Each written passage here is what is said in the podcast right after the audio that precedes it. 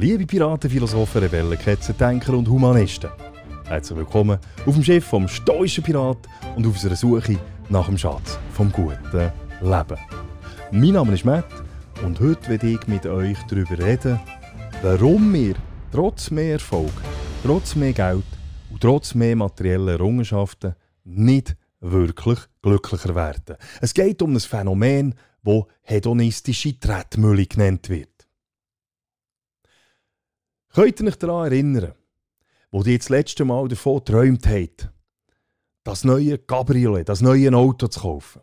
Wo ihr davon geträumt habt, eine Beförderung bei Arbeit zu bekommen, in ein schönes Haus zu zügeln oder einen Partner zu finden, mit dem ihr den Rest vom Leben werdet verbringen Erinnert ihr euch auch daran, wie ihr euch vorgestellt habt, wie glücklich ihr wäret, wenn ihr mit dem Cabriolet durch die Stadt würdet fahren wie glücklich ihr wäret, wenn ihr den neuen Berufstitel auf eurer Visitenkarte könntet lesen. Wie glücklich ihr am Sonntagmorgen in eurem Traumhaus wäret, wenn ihr euren Cappuccino in dieser stylischen Küche würdet vorbereiten Oder wie glücklich ihr wäret, wenn ihr Hand in Hand mit eurem Traumpartner über den Strand würdet spazieren.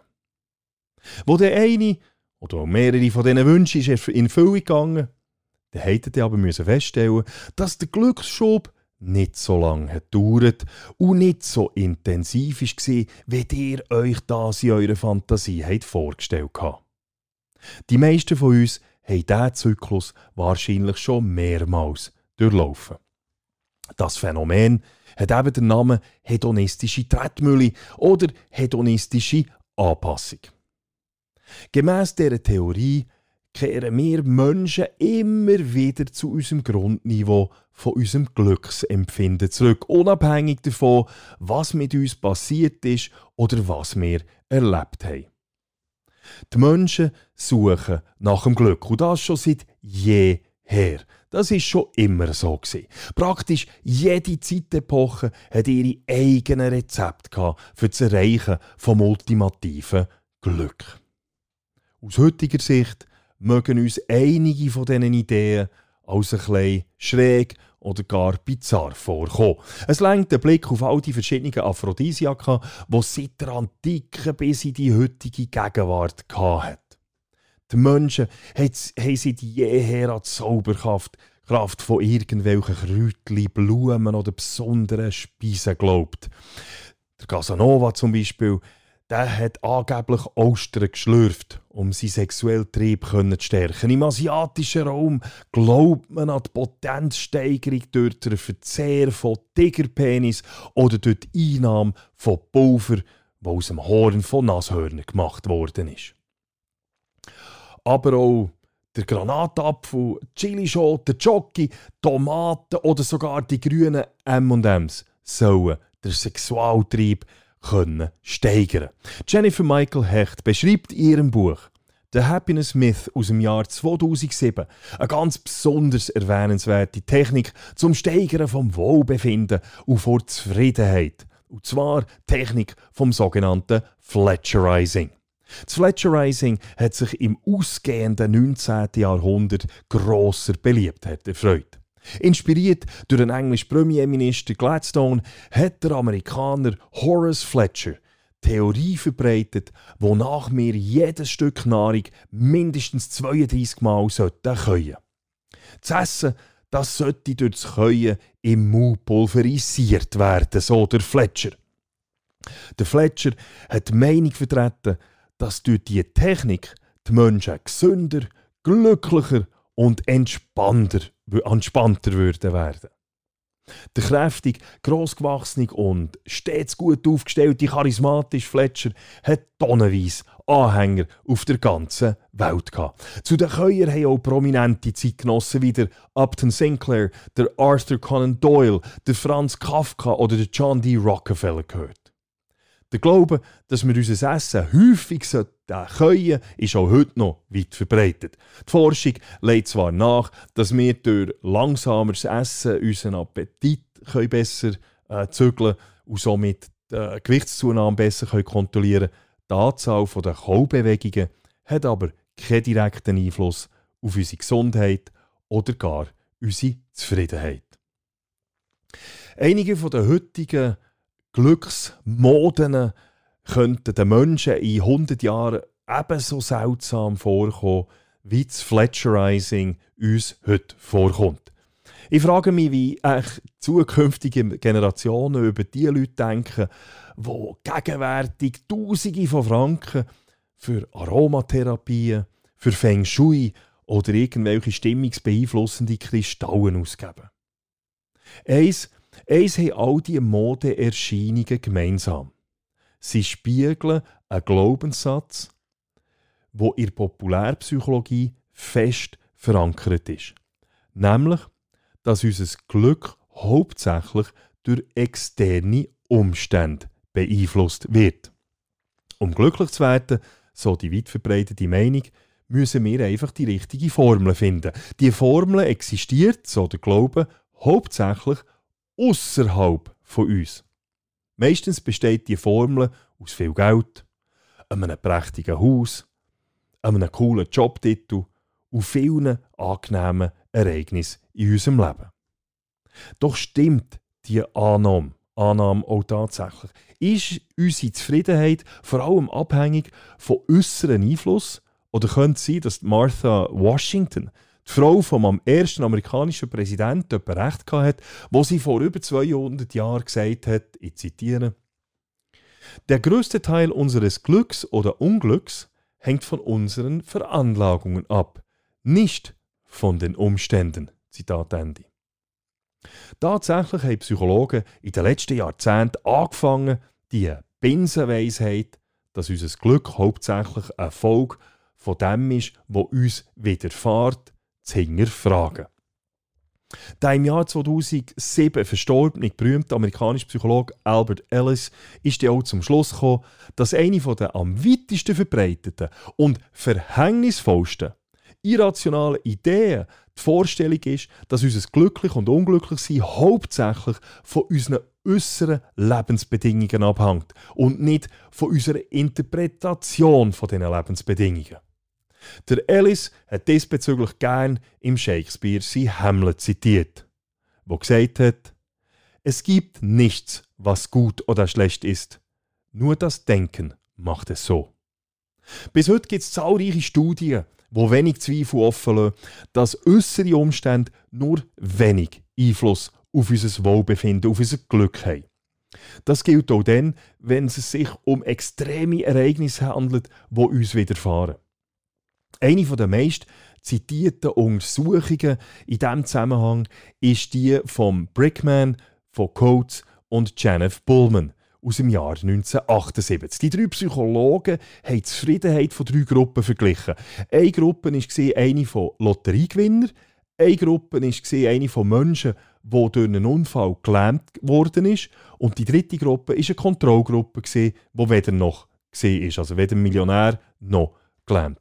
Mit den 22 Lotteriegewinnern, den 18 gelähmten Menschen und den 22 Personen aus der Kontrollgruppe haben die Forscher den Interviews durchgeführt. Ziel war, die jetzige und vergangene und die erwartete zukünftige Zufriedenheit sowie die empfundene Freude bei alltäglichen Aktivitäten zu erheben.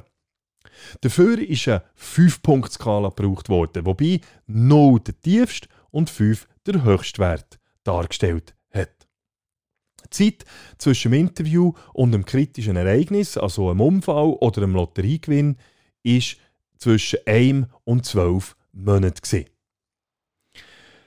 Folgen jetzt die wichtigsten paar drei Resultate, äh, Ergebnisse von dieser Studie.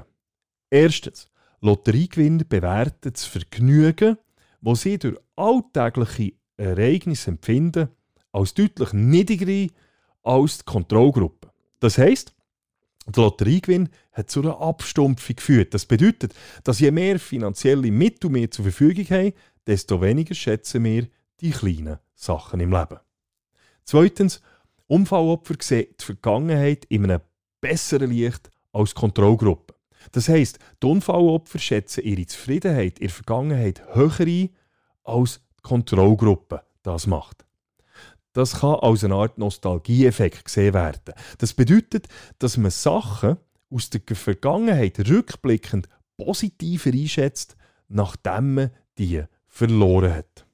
Und drittens, Unfallopfer bewerten ihr wahrgenommenes Glücksgefühl, ihre Zufriedenheit zwar tiefer als die wo von den Lotto-Millionären, aber mit 2,96 immer noch oberhalb vor Mitte, sprich im positiven Bereich. Das bedeutet, dass ein tragisches Ereignis unser Wohlbefinden zwar negativ beeinflusst, wir Menschen aber in der Lage sind, im Laufe der Zeit unser Wohlbefinden, unsere Zufriedenheit wieder nach oben zu korrigieren. Weitere Studien Ihr findet all die Quellenangaben übrigens auf meiner Webseite www.müllermatthias.ch sind zu ganz ähnlichen oder gleichen Resultaten gekommen. Sagt das mit Verbrennungsopfern oder mit Menschen, die aufgrund von Krebs haben müssen ein Bein oder äh, einen Arm amputieren Auch andere Schicksalsschläge können wir Menschen überraschend gut verarbeiten. Der berühmte Psychologieprofessor Daniel Gilbert, Autor vom Bestseller Stumbling on Happiness, hat den Effekt vom Jobverlust auf das Wohlbefinden untersucht. Dazu hat er junge Professoren, wo denen eine Festanstellung verweigert worden ist und somit ihre Stelle verloren haben, mit Professoren verglichen, die eine Festanstellung bekommen haben. Natürlich sind die geführten Professoren anfänglich niedergeschlagen und unglücklicher als die anderen. Innerhalb von einigen Monaten hat sich aber alles wieder normalisiert. Und die geführten Professoren waren genauso glücklich wie die, die eine Festanstellung haben bekommen. Es ist so, dass bestimmte Ereignisse wie Behinderung durch einen Unfall, Scheidung oder Arbeitslosigkeit zwar einen nachhaltigen Effekt auf unser Wohlempfinden haben können. Dieser Effekt ist aber weit geringer, als man das allgemein würde annehmen Wir Menschen sind so programmiert, dass wir uns recht gut an sich ändernde Lebensumstände anpassen können. Interessant ist, dass der Adaptionsprozess nicht nur bei negativen Ereignissen eintritt, sondern eben auch bei positiven. Die empfundene Zufriedenheit von Lotteriegewinnern unterscheidet sich nämlich nach wenigen Monaten von kaum mehr von denen von Menschen, die nichts gewonnen haben. Die Forschung stellt somit auch der weit verbreitete Glauben in Frage, dass man mit Geld Glück kann kaufen kann. Auch dazu gibt es etliche Studien, unter anderem auch eine ganz berühmte vom Nobelpreisgewinner Daniel Kahnemann aus dem Jahr 2010. Der Kahnemann kommt zum Schluss, dass das Einkommen bis zu einer gewissen Höhe eine wichtige Rolle für die Zufriedenheit spielt. Nach dem Überschreiten von dieser kritischen Höhe aber keinen entscheidenden Einfluss mehr hat auf unser Wellbeing, also auf unsere Zufriedenheit. Gemäss dem Kahnemann ist die kritische Höhe in den USA im Jahr 2010 bei einem Einkommen von 75.000 Dollar gelegen. In einer Untersuchung aus dem Jahr 2020 hat der, Profe äh, der ähm, Psychologe Matthew Killingsworth von Wharton School von Pennsylvania, von Pennsylvania University die Resultate vom Kahnemann zwar ein bisschen relativiert.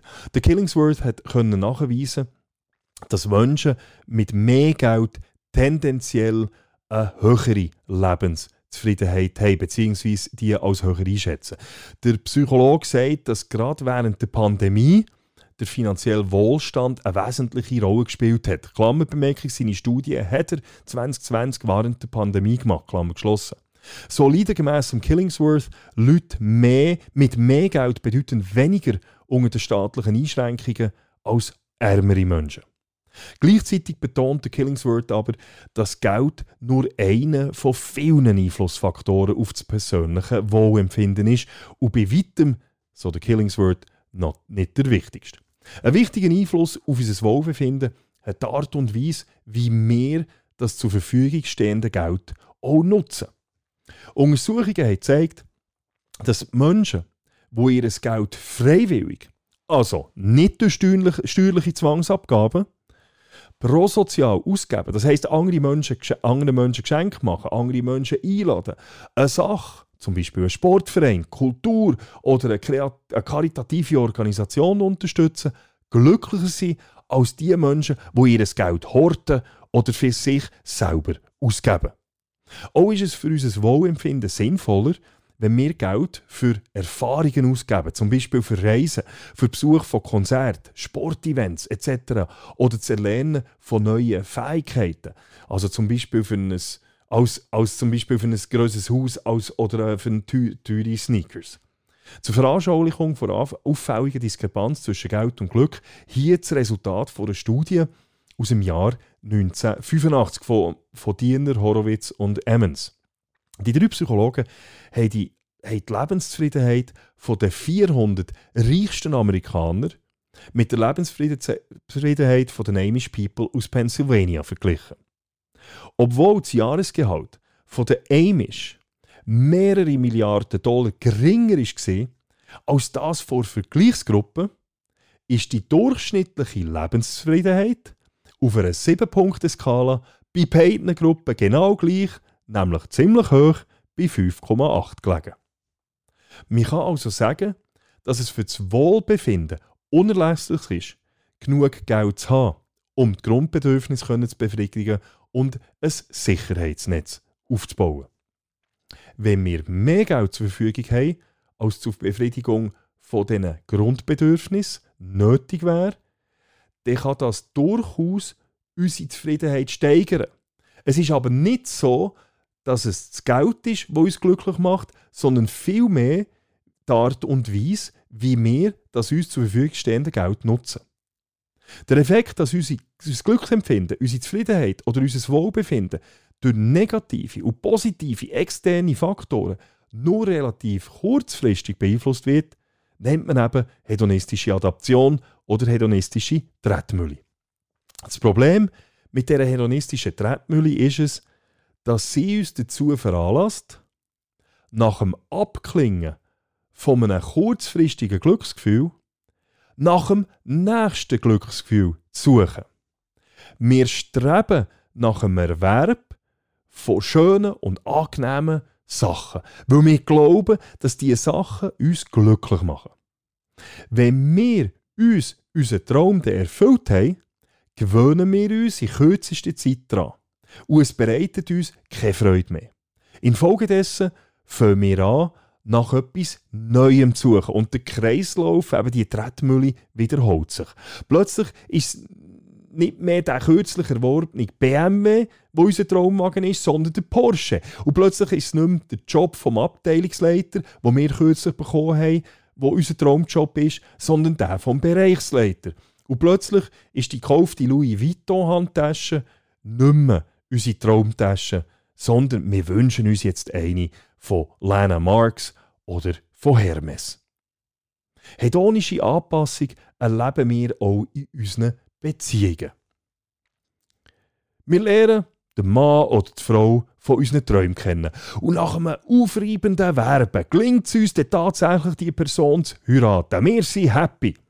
Aber schon bald ertappen wir uns dabei, wie wir über die, über die Schwächen von unserem Ehepartner anfangen nachdenken. Und nicht lange später fantasieren wir darüber, wie es könnte sein, eine Beziehung mit jemandem Neuem anzufangen. Die hedonistische Tretmühle führt also schlussendlich dazu, dass wir nie wirklich zufrieden sind. Dabei leben die meisten von uns eigentlich ihren Traum. Weil all das, was wir heute besitzen, haben wir uns einig erwünscht. Wenn wir nicht arbeitslos sind, dann üben wir heute einen Beruf aus, für den wir uns einst beworben haben, für den wir einst eine Ausbildung gemacht haben. Also der Job, wo wir uns früher irgendein gewünscht haben. Wenn wir mit einem Partner verheiratet sind, dann sind wir mit der Person zusammen, wo wir einst davon geträumt haben, dass wir mit ihr zusammen sind, wo wir uns gewünscht haben, dass sie uns oder würde heiraten.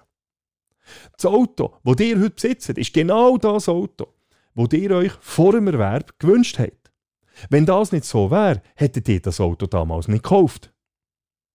Das Phänomen der hedonistischen Anpassung lässt uns vergessen, dass wir eigentlich unseren Traum leben.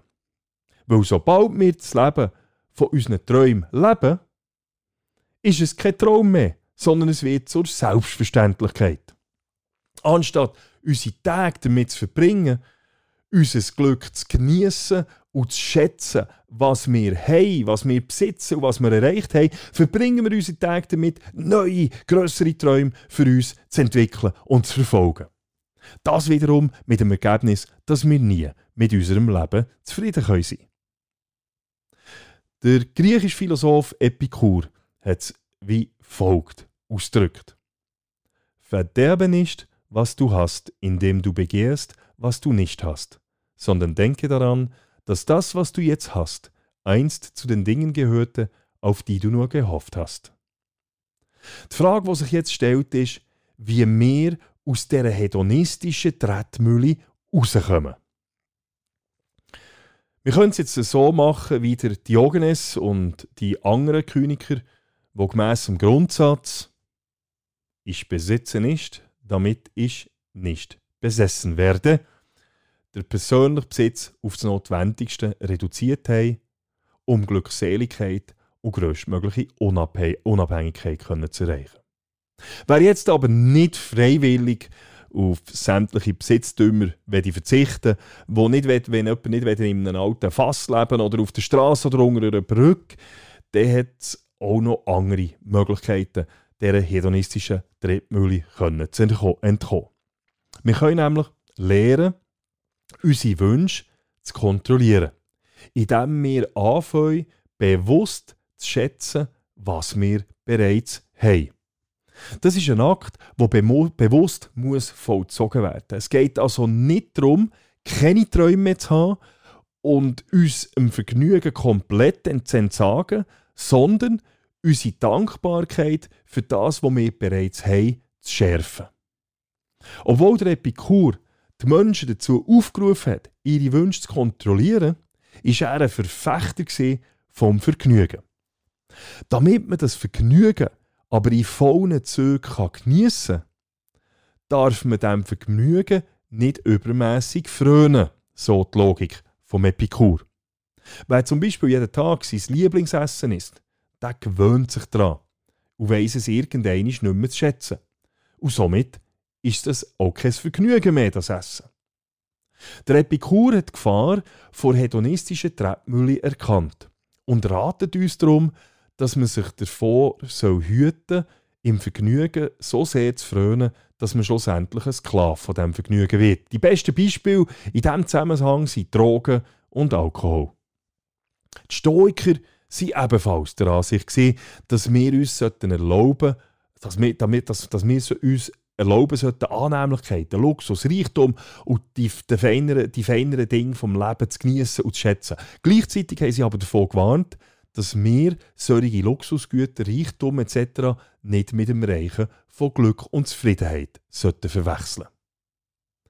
Die Grundannahme der stoischen Philosophen liegt darin, dass die Sache nur dann nachhaltig, die Sachen nur dann nachhaltig Freude bringen können, wenn wir in der Lage sind, sowohl das zu schätzen, was wir haben, als auch ebenso, ebenso glücklich können sein, wenn uns diese Sachen wieder abhanden kommen. Damit, Stoiker, damit der Stoiker das gelingt, haben sie sich darin geübt, sich vorzustellen, wie es wäre, wenn ihnen liebgewonnene Sachen abhanden würden kommen. Sie haben darüber meditiert, wie es wäre, wenn sie ihr Haus würden verlieren wenn ihre Besitztümer gestohlen würden werden oder wie es wäre, wenn sie verbannt würden, wenn sie ihren Rang, ihren Grad würden verlieren. Sie haben sich vorgestellt, wie es wäre, wenn sie die Sachen, die in, in ihrem Leben selbstverständlich geworden sind, wieder verschwinden würden. Diese Technik wird negative Visualisierung genannt. Auch wir können uns in negativer Visualisierung üben und dadurch zufriedener und auch optimistischer werden. Stellt euch einisch vor, wie es wäre, wenn ihr euren Job, euren sozialen Status, euren Partner, euer Haus, euer Auto, euer Augenlicht, euer Hund oder gar euer Kind würdet verlieren. Stellt euch vor, wie es wäre, wenn wir im Krieg würden leben. Wie es wäre, wenn wir keinen Strom, kein warmes Wasser, kein Essen und so weiter hätten. Obwohl die Übung auf den ersten Blick düster und schon fast ein bisschen morbid erscheint, ist sie das ganz und gar nicht. Diese Übung hilft uns, die Sachen in unserem Leben in die richtige Perspektive zu rücken. Sie erlaubt uns zu sehen, wie viel Glück wir wirklich haben. Die negative Visualisierung ist ein ganz einfacher Weg, einfacher Weg um Dankbarkeit zu üben. Ein Schritt weiter geht eine andere stoische Übung. Diejenige vor freiwilliger Unannehmlichkeit. Bei dieser Übung stellt man sich nicht nur vor, dass man etwas verloren hat, sondern man verzichtet bewusst temporär auf eine als selbstverständlich empfundene Annehmlichkeit in unserem Leben. Wie zum Beispiel warmes Wasser, das Auto, das Velo, das Essen, das Bett oder die warme Jacke. Duscht einisch pro Woche mit kaltem Wasser und ihr lernt das warme Wasser zu schätzen. Geht einisch bei Regen zu Fuß zur Arbeit und ihr lernt euer Auto oder die öffentlichen Verkehrsmittel zu schätzen. Fastet einisch pro Monat und ihr werdet feststellen, dass euch das Essen am nächsten Tag viel besser schmeckt. Geht einisch bei kaltem Wetter ohne Jacke raus. Und es wird euch bewusst, wie privilegiert ihr seid, dass ihr daheim noch eine teure Winterjacke habt. Die Übung vor freiwilliger Unannehmlichkeit führt nicht nur zu mehr Dankbarkeit, sie macht uns auch resilienter gegenüber unvorhergesehenen, unbequemen Ereignissen. Meine Offiziersaspiranten haben übrigens genau diesen Effekt vor gesteigerter Dankbarkeit und einem Bewusstsein für alles, was wir haben. Vor allem nach der Durchhaltübung, wo sie während zehn Tagen auf so ziemlich alle Annehmlichkeiten haben müssen verzichten immer wieder bestätigt. So, that's it. Ich hoffe, es ist mir gelungen, euch ein bisschen zum Denken anzuregen.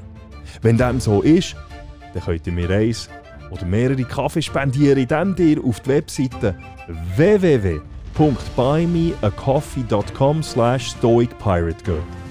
Herzlichen Dank all denen, die das schon gemacht haben.